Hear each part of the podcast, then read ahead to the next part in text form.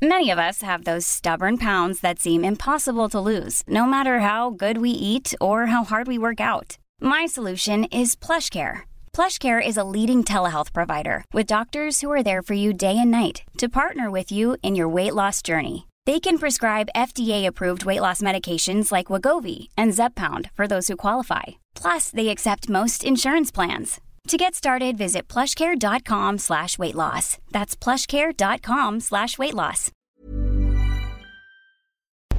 Porque el mundo actual no se entendería sin la economía y los negocios.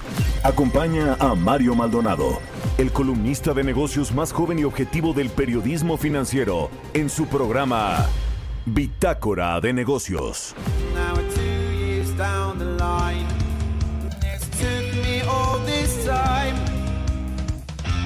Pop up and say, sing along,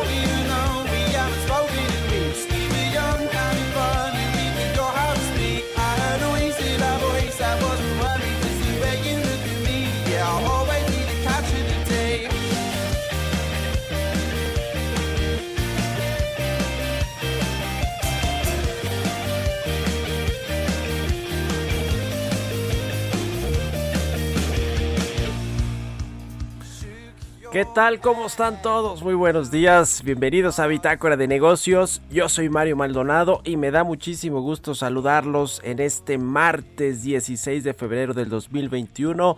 Saludo con mucho gusto a quienes nos escuchan a través de la 98.5 de FM aquí en la Ciudad de México, en Guadalajara, Jalisco por la 100.3 de FM y en Monterrey, Nuevo León por la 90.1 de FM, también a otras estaciones que nos retransmiten en otras ciudades y estados de la República Mexicana, en el sur de los Estados Unidos y a quienes nos siguen a través de la página heraldodemexico.com.mx, ahí está el streaming de la cabina de El Heraldo Radio. Arrancamos este martes como siempre con un poco de música.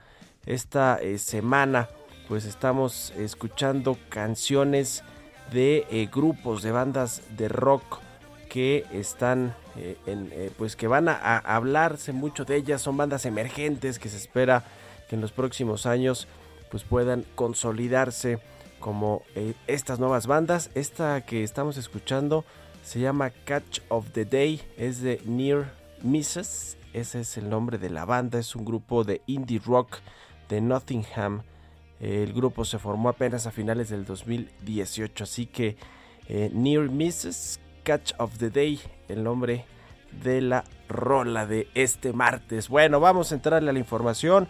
Roberto Aguilar nos platica de este, eh, pues este frío extremo, las tormentas en los Estados Unidos, por lo menos la mitad de este país está siendo afectado por estas tormentas y bueno, pues esto generó eh, un, una demanda impresionante de gas natural y dejó a México sin abasto y ayer hubo un apagón masivo en el país, en el norte del país, porque la Comisión Federal de Electricidad pues nomás no tiene reservas de gas natural.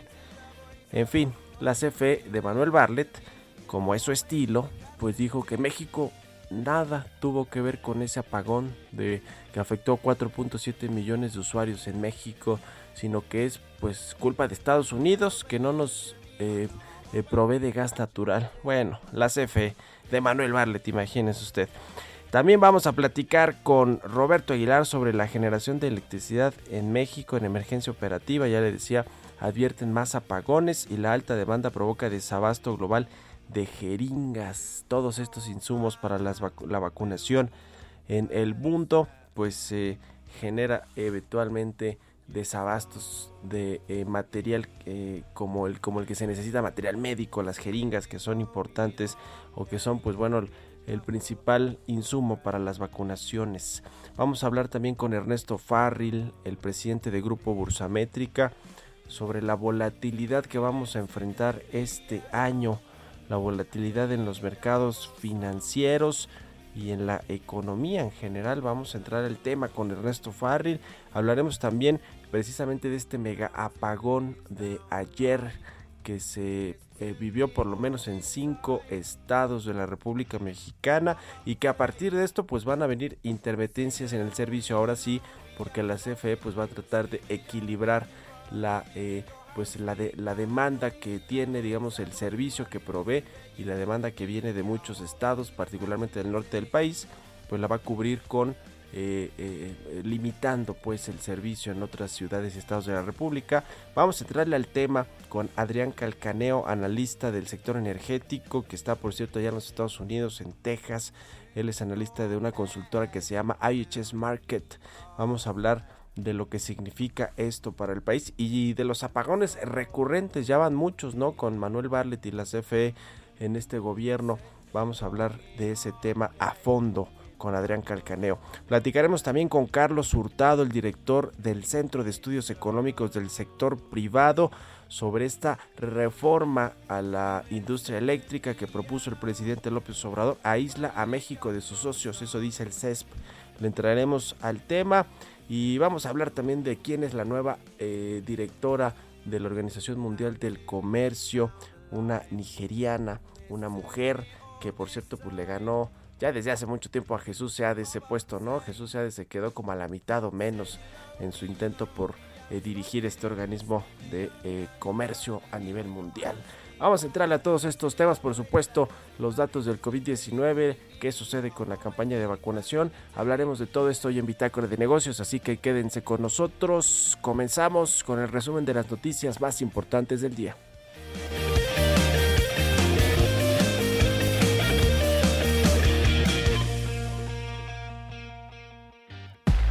El resumen. En conferencia de prensa, Miguel Santiago Reyes Hernández, director general de CFE Energía y CFE Internacional, explicó que la falla en la energía eléctrica en el norte del país fue ajena a la CFE? La demanda de energía eh, eléctrica en los Estados Unidos se elevó poco más de 20% en no más de cuatro días. Este incremento, precisamente asociado a las eh, bajas temperaturas y obviamente al uso de la calefacción en los Estados Unidos, implicó un incremento en la demanda de gas natural, por un lado. Por otro, precisamente por esta caída en las temperaturas, se tuvo eh, una disminución de la energía renovable en algunos estados, fundamentalmente en el área de Texas. El apagón en el noreste de México afectó a 4.7 millones de clientes de la Comisión Federal de Electricidad, 12 veces más de lo que había reportado en un inicio el gobierno federal. La COFE recomendó al Congreso de la Unión no aprobar la iniciativa de reforma a la ley de la industria eléctrica al considerar que lesionaría severamente las condiciones de competencia en la generación y comercialización de la energía eléctrica. La unidad de inteligencia financiera bloqueó cuentas bancarias relacionadas con cuatro personas por cometer el delito de fraude en la venta de oxígeno por la pandemia de COVID-19.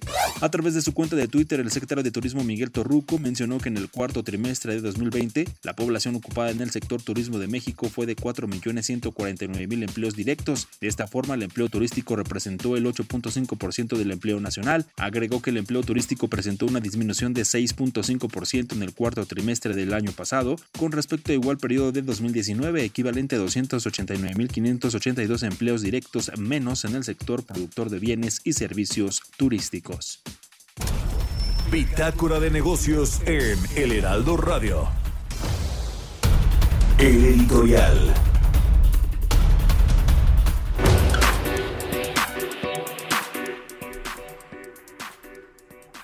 Bueno, pues qué cosa con lo que sucede con la CFL. Vamos a entrar a lo largo del programa este tema, así que con Roberto Aguilar y luego con Adrián Calcaneo, así que voy a reservarme mi editorial para algo que sucedió la semana pasada, que fue esta, pues, eh, ¿cómo decirle? Esta precipitada inauguración del aeropuerto internacional Felipe Ángeles, o por lo menos de la pista que ya estaba, pero que bueno, aterrizaron a aviones comerciales, que por cierto, ni siquiera en esa dirección van a aterrizar los aviones comerciales cuando ya es un aeropuerto abierto al público, o un aeropuerto internacional, ya no un aeropuerto militar, un aeropuerto civil, pues, eh, y, además de todo, pues eh, en los propios eh, autoridades aeronáuticas dicen que ni siquiera van a poder convivir los tres aeropuertos en este sistema metropolitano del aeropuerto de la Ciudad de México, el Benito Juárez, el aeropuerto de Toluca y el aeropuerto de Santa Lucía. Pero bueno, hubo un show, una farsa, como fue considerada por muchos,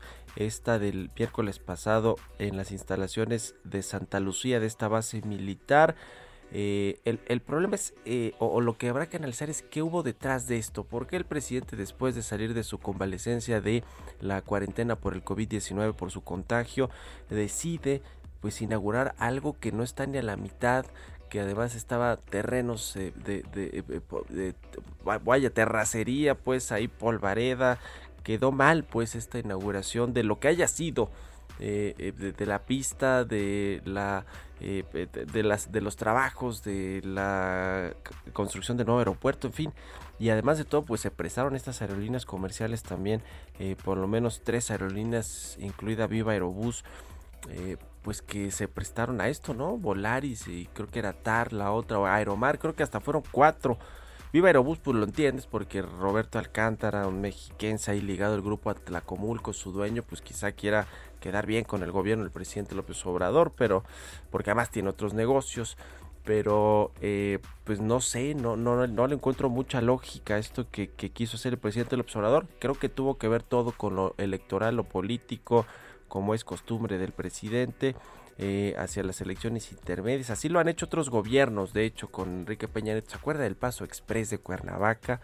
Y luego la tragedia que sobrevino por inaugurarlo antes o Felipe Calderón que quedó muchas veces mal con las inauguraciones a destiempo que ni siquiera pudo hacer con su eh, constructora favorita contra Deco. Yo creo que esta apuesta de inauguración apresurada pues pinta de cuerpo entero a este gobierno que es pues igualito que los otros. ¿A usted qué opina? Escríbeme a mi cuenta de Twitter arroba Mario Mal y a la cuenta arroba Heraldo de México. Economía y mercados. Roberto Aguilar ya está aquí en la cabina del Heraldo Radio. Mi querido Robert, ¿tú no te quedaste sin luz ayer o sí? Fíjate que no, Mario, ¿qué tal? ¿Cómo estás? Muy buenos días. No, afortunadamente, pero lo que sí es que hay muchas versiones de que podría alcanzarnos también los apagones aquí en la Ciudad de México. Sobre todo porque va a racionalizar la CFE ahora la, el servicio de, electricidad. Por eso no uno no se explica cómo lugares como Morelos se hayan quedado ayer algunas horas sin electricidad cuando pues geográficamente están... En el Estado de México también, sí, sí, sí, sí, hubo muchas... Eh, muchos comentarios sobre este tema. Y bueno pues es que los precios del petróleo Mario, Mario operan ya lo decíamos ayer, pero están ya en sus máximos de 13 meses, esto debido a una ola de frío que llevó al cierre de pozos en Texas, es el mayor estado petrolero en Estados Unidos, mientras que un acuerdo salarial en Noruega evitó cortes en Europa, limitando el alza del barril Brent, que como sabes es uno de los indicadores globales de los petroprecios. Los precios también subieron después de que tensiones políticas aumentaran las preocupaciones sobre el suministro de Arabia, el mayor exportador de petróleo en el mundo. Fíjate que la mezcla mexicana no hay cotización el día de hoy, Mario, por el feriado de ayer en Estados Unidos, pero bueno, pues ya estaba cercana a los 60 dólares por barril, que bueno, pues por una parte interesante el incremento, pero por el otro nos lo regresan justamente con mayor presión en el precio de los combustibles en México. Fíjate, vaya, vaya contrariedad en el mundo, Mario, y es que fíjate que el platino extendió su repunte un máximo de más de seis años, ya que los inversionistas apuestan que el metal se va a beneficiar de un probable repunte de la actividad económica mundial y también del impulso por tecnologías de energía limpia, ya que el platino se utiliza en la fabricación de convertidores catalíticos para vehículos eléctricos y también en el uso de tecnología del llamado hidrógeno verde. Además, pues hubo eh, versiones del posible lanzamiento de la vacuna de Johnson Johnson en Sudáfrica, que es el principal productor del mundo. El cobre también en su mayor nivel desde 2012. Y también ayer interesante lo que comentó Fitch Rating, que dijo que el costo de los llamados activos varados, a medida de que el mundo se aleja de los combustibles fósiles, podría causar recortes sustanciales en las calificaciones crediticias soberanas de naciones exportadoras de petróleos de petróleo en las próximas décadas. Esto lo dijo la agencia Fitch Ratings. Espera que los esfuerzos mundiales para limitar los efectos del cambio climático reduzcan la demanda de carbón, petróleo y gas y las redes de infraestructura necesarias para extraer estos recursos se convertirían en los llamados activos varados que nunca volverían a utilizarse por completo, es decir, una visión de largo plazo entre el 2030 y 2050, pero vale la pena sobre todo lo que está sucediendo, ¿no? Esta, este, esta temporada tan fría que tiene que ver también con los efectos del calentamiento global. Y bueno, ya superamos los 109 millones de casos en el mundo de, de contagios, Mario, y la cifra de decesos pues se mantiene en 2.5 millones según un recuento, un recuento de la agencia Reuters y también más de 176 millones de dosis ya han sido aplicadas en el mundo. Bueno, pues fíjate que Japón inicia mañana una campaña de vacunación pero se teme que millones de dosis de la vacuna de Pfizer podrían desperdiciarse ante la escasez de jeringas especiales que maximizan la cantidad de inyecciones que se obtienen de cada vial o cada frasquito.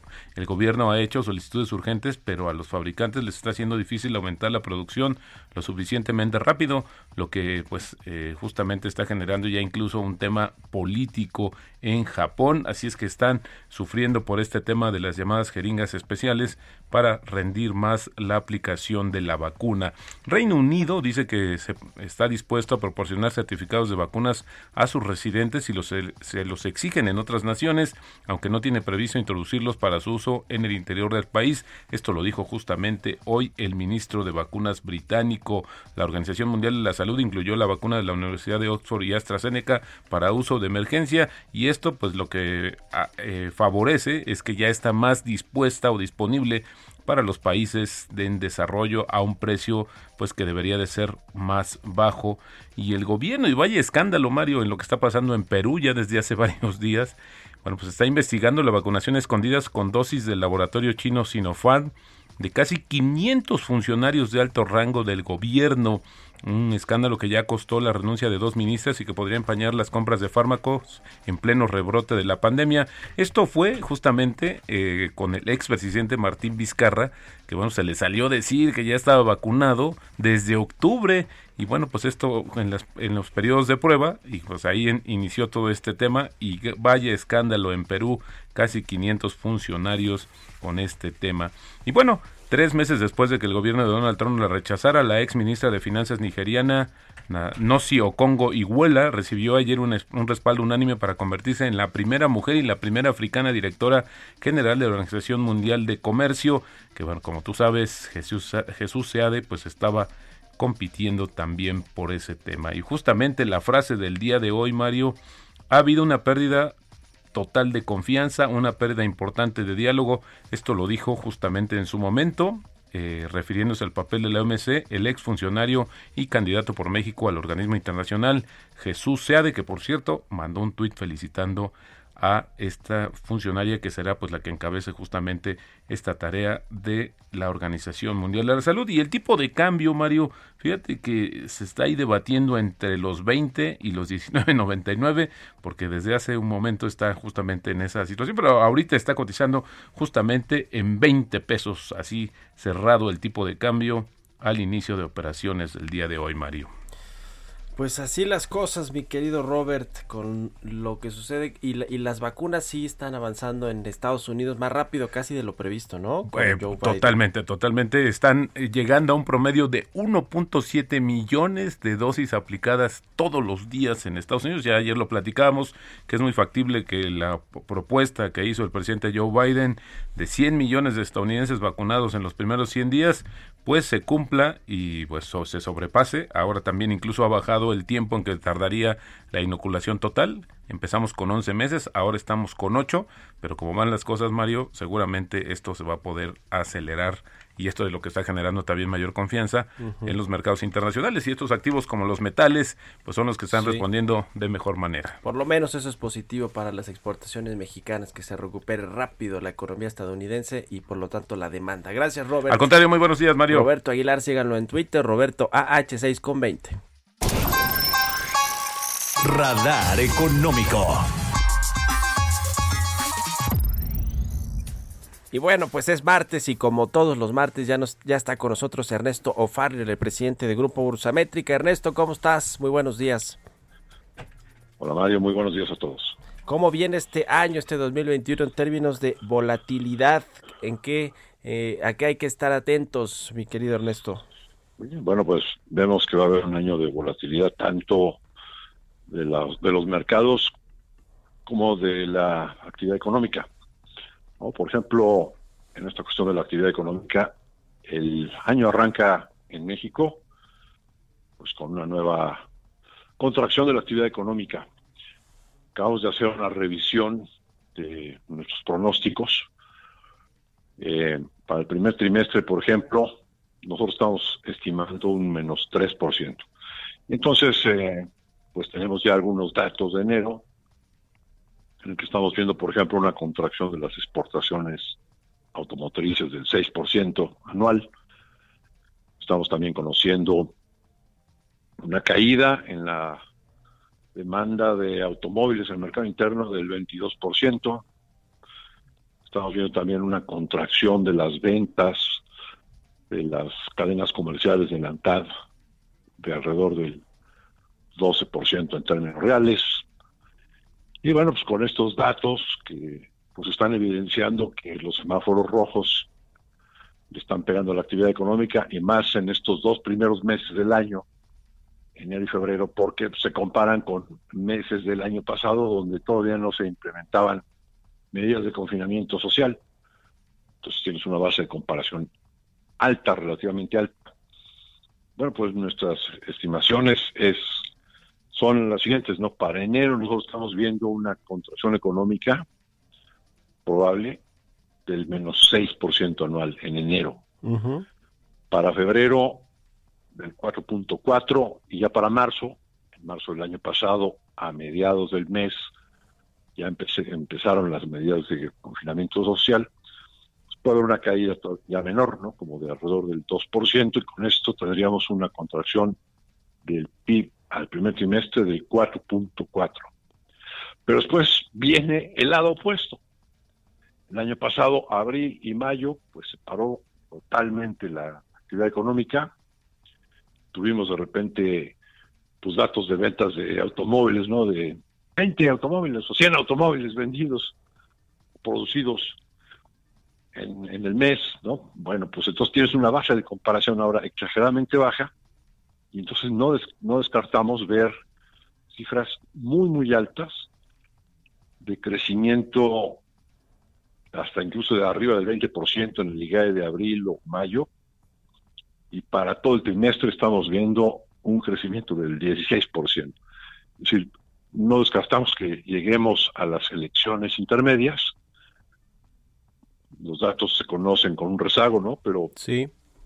que la 4T pueda decir, estamos viendo el crecimiento más alto de la historia en México. pues sí, no, no dudes que eso va a, pasar. ¿eh? Y bueno, y, para todo el año estamos viendo un crecimiento del alrededor del 4.2%. Ok, entonces vemos más fuerte la caída en el primer trimestre, pero también vemos una recuperación eh, pues una recuperación es eh, el efecto estadístico, ¿no? Datos muy altos en el segundo trimestre, después sí se desaceleran esos datos de manera significativa a crecimientos muy bajos del 2 o a 0% en la segunda mitad del año, pero sí, sí puedes tener un crecimiento de más del 4% en todo el año. Pues sí, porque aun cuando se recupera la demanda en los Estados Unidos, eh, es muy importante el tema de los servicios aquí en México, el mercado interno, el consumo interno, que ese sí, pues no se ve como para cuando con todos estos cierres de actividades y una vacunación que avanza a cuenta gotas. Pero ya lo estaremos viendo. Te agradezco mucho, como siempre, Ernesto, que hayas estado aquí con nosotros. Un abrazo, Ernesto O'Farrill, el presidente del Grupo Bursamétrica, con su radar económico todos los martes. Vamos a hacer una pausa y volvemos aquí a Bitácora de Negocios. Continuamos en un momento con la información más relevante del mundo financiero en Bitácora de Negocios con Mario Maldonado. Regresamos. Heraldo Radio, la HCL se comparte, se ve y ahora también se escucha. Heraldo Radio, la HCL se comparte, se ve y ahora también se escucha. Estamos de vuelta en Bitácora de Negocios con Mario Maldonado. Entrevista.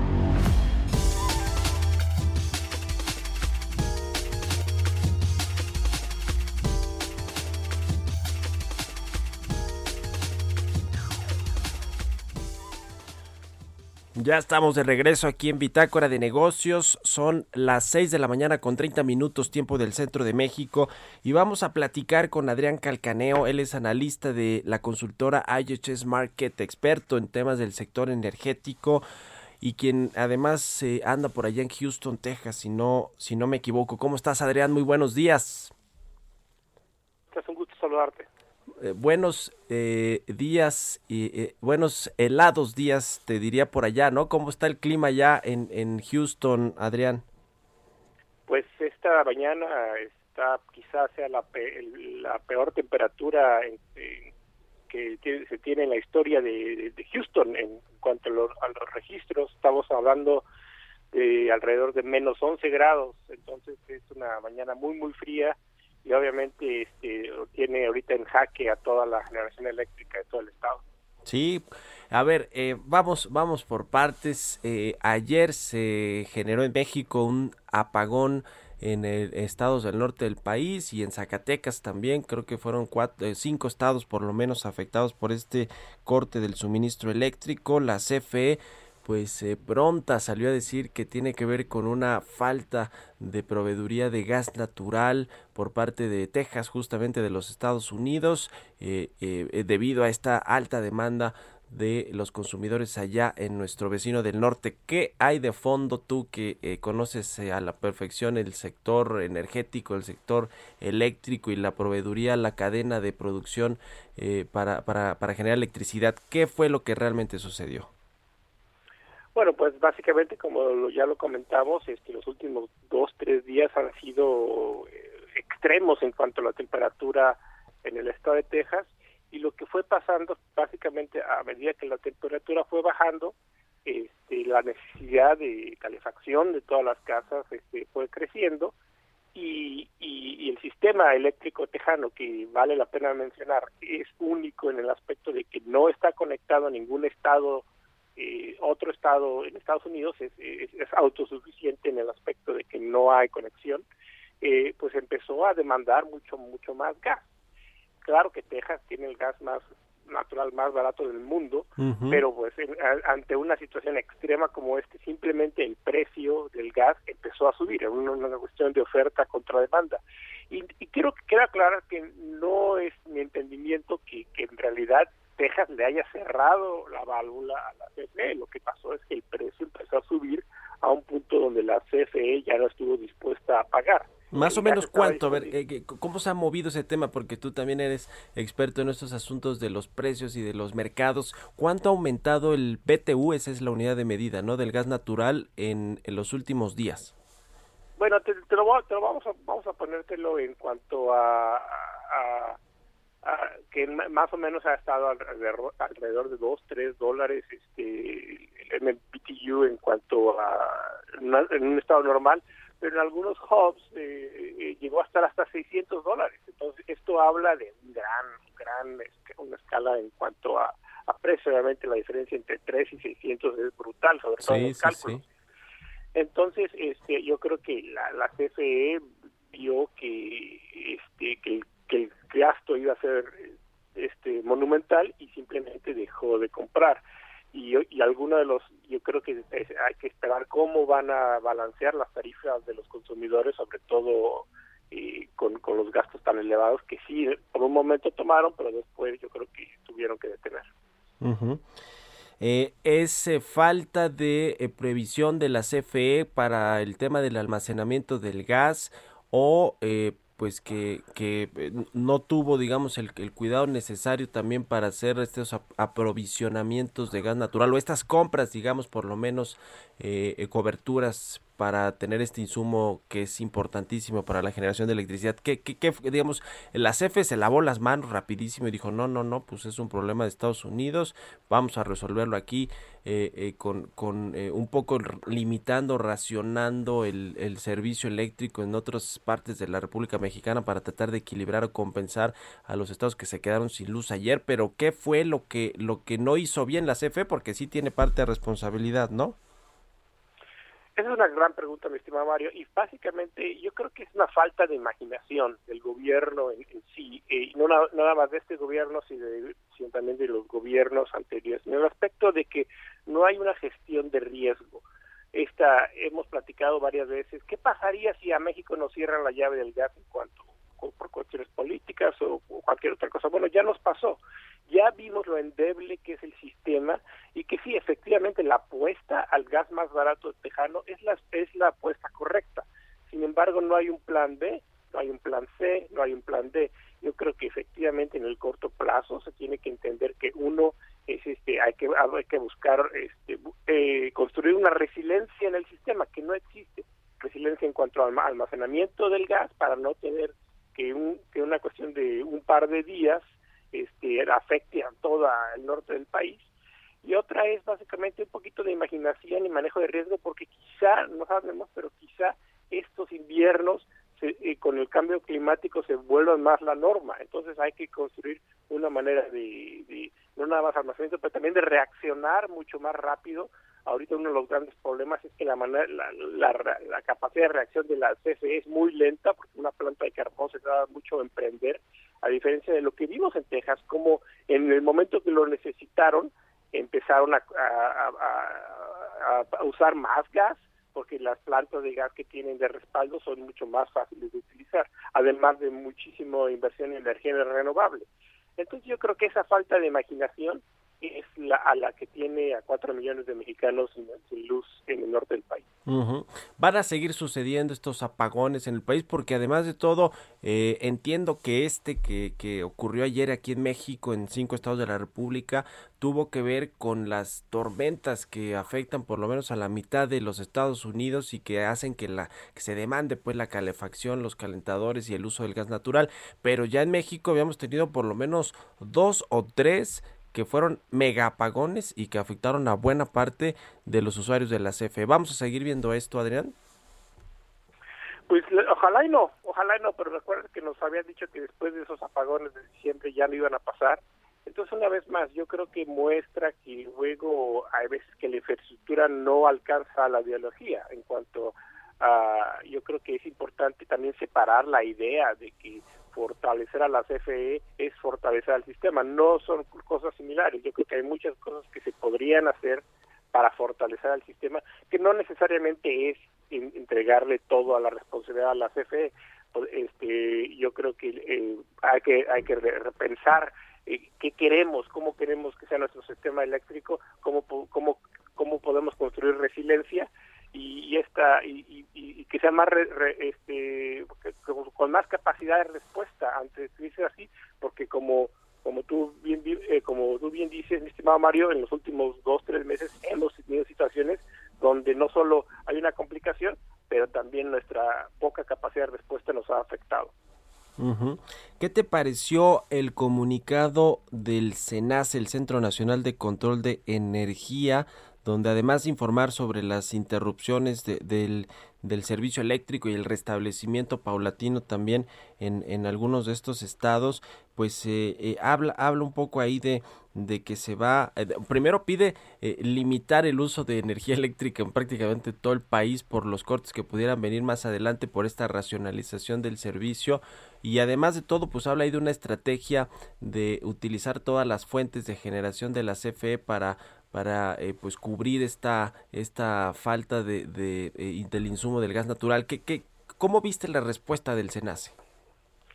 Bueno, lamentablemente esto abre un poquito la caja de Pandora en el aspecto de que una de las cosas que, no queremos que pase es que, eh, que regrese a una, una estrategia donde el carbón y el combustóleo se vuelvan parte íntegra de la estrategia. Queremos esos esas dos fuentes de energía deberían estar, desapareciendo y cualquier impulso a, rehabilitar esas energías yo creo que sería malo para desde el punto de vista ambiental.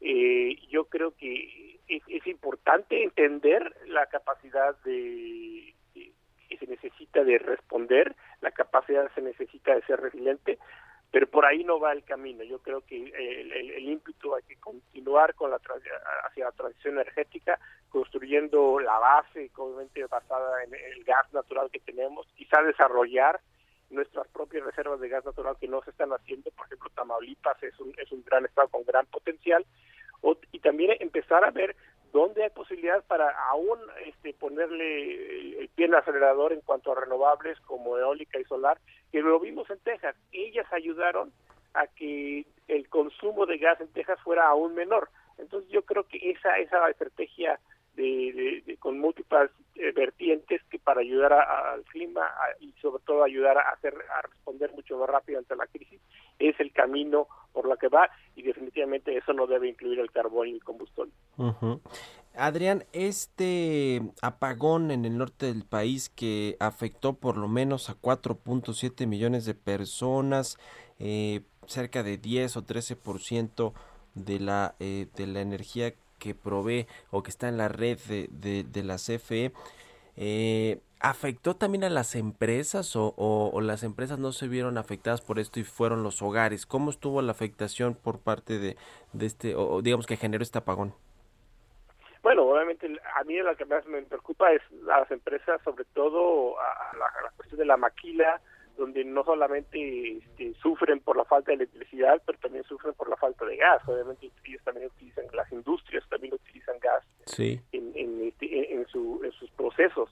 Entonces yo creo que económicamente sí va a haber desafortunadamente una, una afectación considerable, sobre todo dependiendo de los días que estén parados, pero también estamos hablando de que este es un momento muy, muy, muy difícil mi estimado Mario, en el aspecto de que estamos en una pandemia. Entonces, dejar a la gente sin luz, con el frío y no pudiendo, este, tratando de que no salgan a, sus casas, es, es, es, el peor momento. Entonces, yo creo que lamentablemente nos tocó este apagón en el momento peor indicado con este por, por muchas cuestiones, no solo económicas, sino también sanitarias.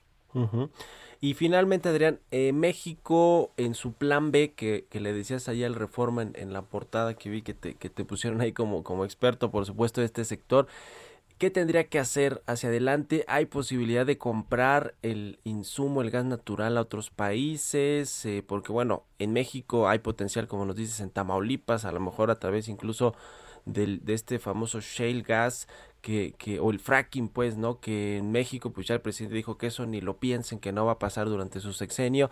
Pero, ¿qué, qué, qué salidas tiene la CFE, digamos, ya pensando un poco más en el mediano plazo y no depender, eh, ser tan, tan vulnerables de la, de la proveeduría de los Estados Unidos? Bueno, una de las cosas que estamos viendo es que esperamos que para el fin de semana, en cuanto a Texas, el clima se recupere y todo vuelva más o menos a la normalidad. Entonces, eso, esas son buenas noticias. Pero lo que sí, en el corto plazo, obviamente la, deberíamos estar buscando construir almacenamiento para evitar que, disrupciones de dos, tres días tengan este sentido, eh, consecuencias para México. Pero ampliar, ampliar la red de accesos del gas, como tú sabes, eh, Mario, en, en Estados Unidos los distribuidores de gas son privados, son muchísimos.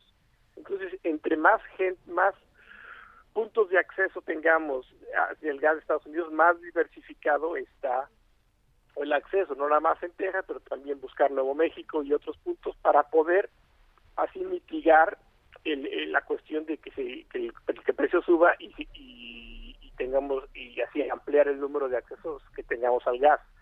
Entonces yo creo que en el corto plazo eso es lo que podríamos hacer. Y sí en el largo plazo la, ojalá quizá ya no en esta administración pero la, siguiente busque, eh, busque entender la situación donde el gas es requerido no nada más como en el presente pero también en el futuro para anclar a la, a la renovable y busque desarrollar nuestras propias reservas en, en, Tamaulipas y en otros puntos del país donde México es rico, pero desafortunadamente estas reservas se están quedando en el subsuelo. Pues qué tema, qué tema con la CFE de Manuel Barlet, que pues le falta, como tú dices, imaginación, me quedo con esa frase de pronto para hacer el control de, de los riesgos que, que pues están latentes, ¿no? Como en cualquier empresa y en cualquier industria y que bueno, pues en este momento no, no, eh, pues se tuvo esta previsión para evitar que, su, que sucediera este megapagón. En fin, ojalá que los técnicos de la CFE, que yo sí creo, como dice el presidente López Obrador, son muy buenos, pues puedan resolverlo rápido este problema y como tú dices se normalice hacia el fin de semana la situación de las nevadas y las tormentas allá en los Estados Unidos, en, Texas particularmente. Muchas gracias por haber tomado la entrevista, como siempre, eh, Adrián eh, Calcaneo, analista de la consultora IHS Market. Gracias y muy buenos días. Muchas gracias, Mario. Te mando un gran saludo. Un abrazo, que estés muy bien. Son las seis con 45 minutos. Vamos con las historias empresariales. Historias empresariales. Bueno, pues ya hablábamos con Roberto Aguilar sobre la nueva eh, titular de la Organización Mundial de Comercio. Por primera vez en la historia será dirigida por una mujer. ¿De quién se trata? Nos cuenta Giovanna Torres en la siguiente cápsula. La Organización Mundial del Comercio es el organismo internacional que tiene por objetivo principal la apertura del comercio en beneficio de todos, dirigida por los gobiernos de sus miembros desde 1995. Sus principales objetivos son elevar los niveles de vida, lograr el pleno empleo, lograr un volumen considerable y constante aumento de ingresos reales y demanda efectiva y acrecentar la producción de bienes y servicios, permitiendo al mismo tiempo la utilización óptima de los recursos mundiales de conformidad con el objetivo de un desarrollo sostenible. La nigeriana Nsgonsi Okonjo Iwealea será la próxima directora de la OMC tras figurar 25 años en puestos claves del Banco Mundial y servir por dos periodos como ministra de Finanzas en Nigeria. La economista de 66 años será la primera mujer y la primera persona africana al frente de la OMC que asumirá el cargo a partir del 1 de marzo y hasta el 31 de agosto del 2025, tras la renuncia de su rival, la ministra surcoreana de Comercio, Yoo Min-yoon-hee, quien contaba con el apoyo de la administración de Donald Trump. Para Bitácora de Negocios, Giovanna Torres. Entrevista.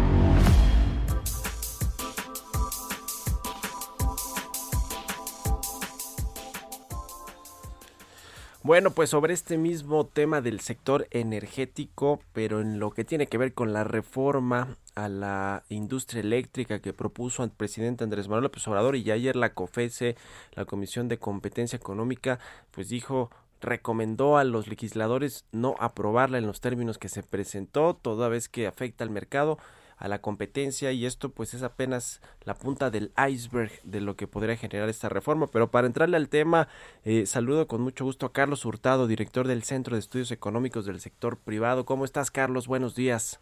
¿Qué tal, Mario? Bueno, muy buenos días. Pues ustedes ya hicieron un análisis sobre los efectos negativos que podría generar la iniciativa de reforma del sector eléctrico, tal y cual se presentó por parte del presidente.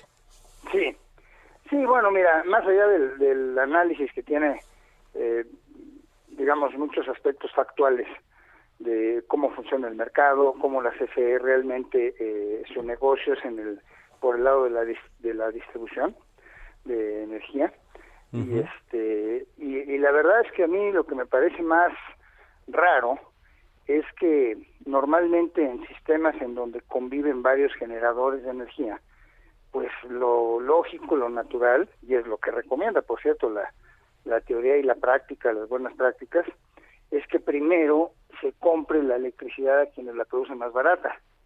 Y a medida que se va demandando más electricidad, ya sea porque en las horas del día, en algunas, en algunas horas pico, hay necesidad de, de surtir más electricidad, bueno, pues ahí se vaya comprando la más cara, digamos. Pero más allá de que de que eso es lo que dice la teoría, es lo que tiene, lo que manda el sentido común y es el despacho, como se le llama, eh, que ha tenido eh, eh, el sistema eléctrico mexicano en los últimos años. Y eso se le quiere dar vuelta para echar a andar primero las plantas de la CFE, que tengan prioridad sobre las demás, pero resulta que el costo de generación de esas plantas es mayor que el de otros proveedores. Entonces, para mí, pues es un contrasentido económico lo que se está haciendo. Pues sí.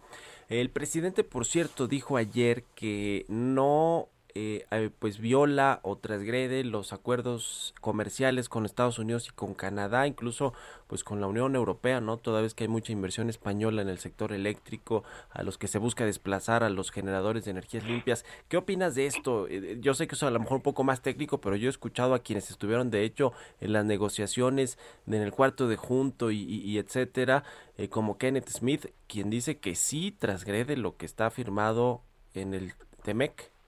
No, bueno, Mario, yo opino lo que opinan ellos. Yo tampoco soy experto en el tema. Es muy, es muy técnico para mí, pero las personas como Ken, que no solamente estuvo sentado ahí, fue el que condujo la negociación. Sí, exactamente. que tiene la experiencia del, del, tratado previo, que tenía una mayor protección para los, para los eh, inversionistas extranjeros contra el Estado. Este, el, el nuevo TEMEC tiene una protección menor para esos inversionistas que el pasado, pero el sector energía está incluido en la protección.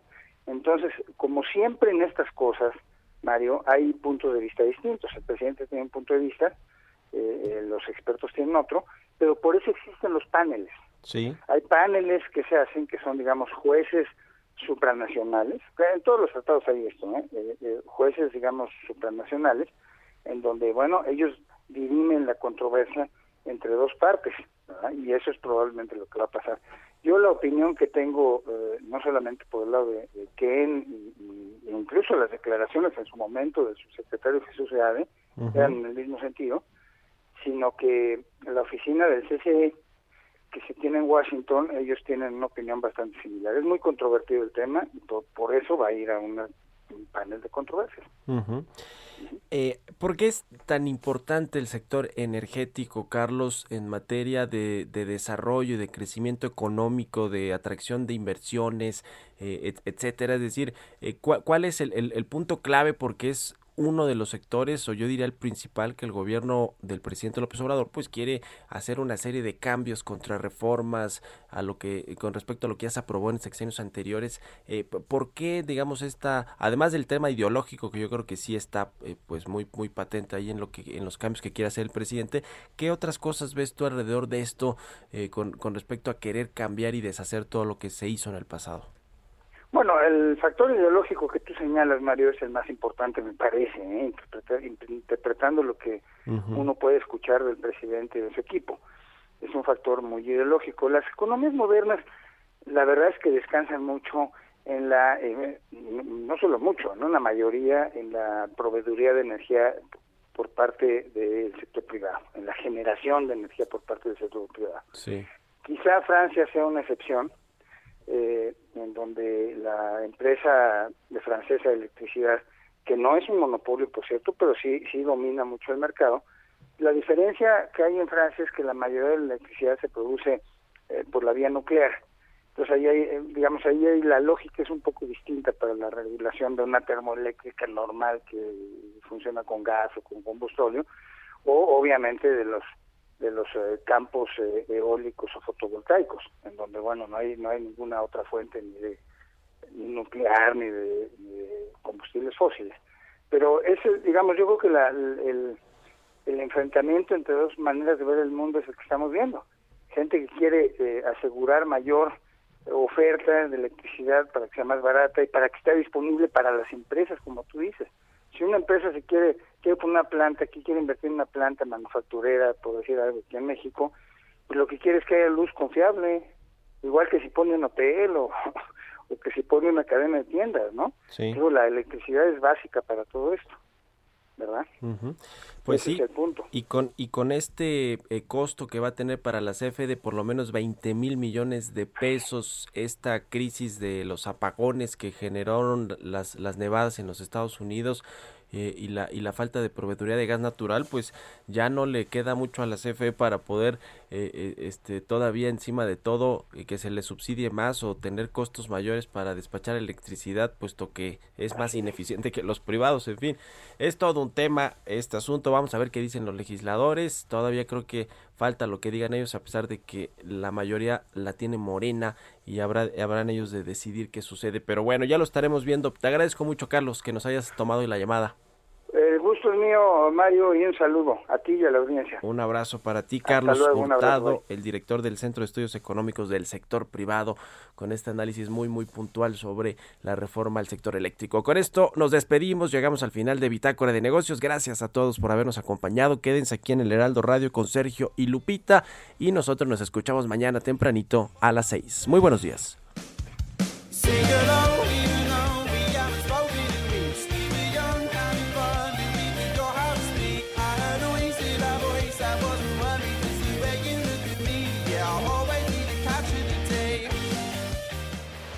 Esto fue Bitácora de Negocios con Mario Maldonado, donde la H suena y ahora también se escucha una estación de Heraldo Media Group. Hey, it's Danny Pellegrino from Everything Iconic. Ready to upgrade your style game without blowing your budget? Check out Quince. They've got all the good stuff shirts and polos, activewear, and fine leather goods, all at 50 to 80% less than other high end brands. And the best part? They're all about safe, ethical, and responsible manufacturing. Get that luxury vibe without the luxury price tag. Hit up quince.com slash upgrade for free shipping and 365 day returns on your next order. That's quince.com slash upgrade.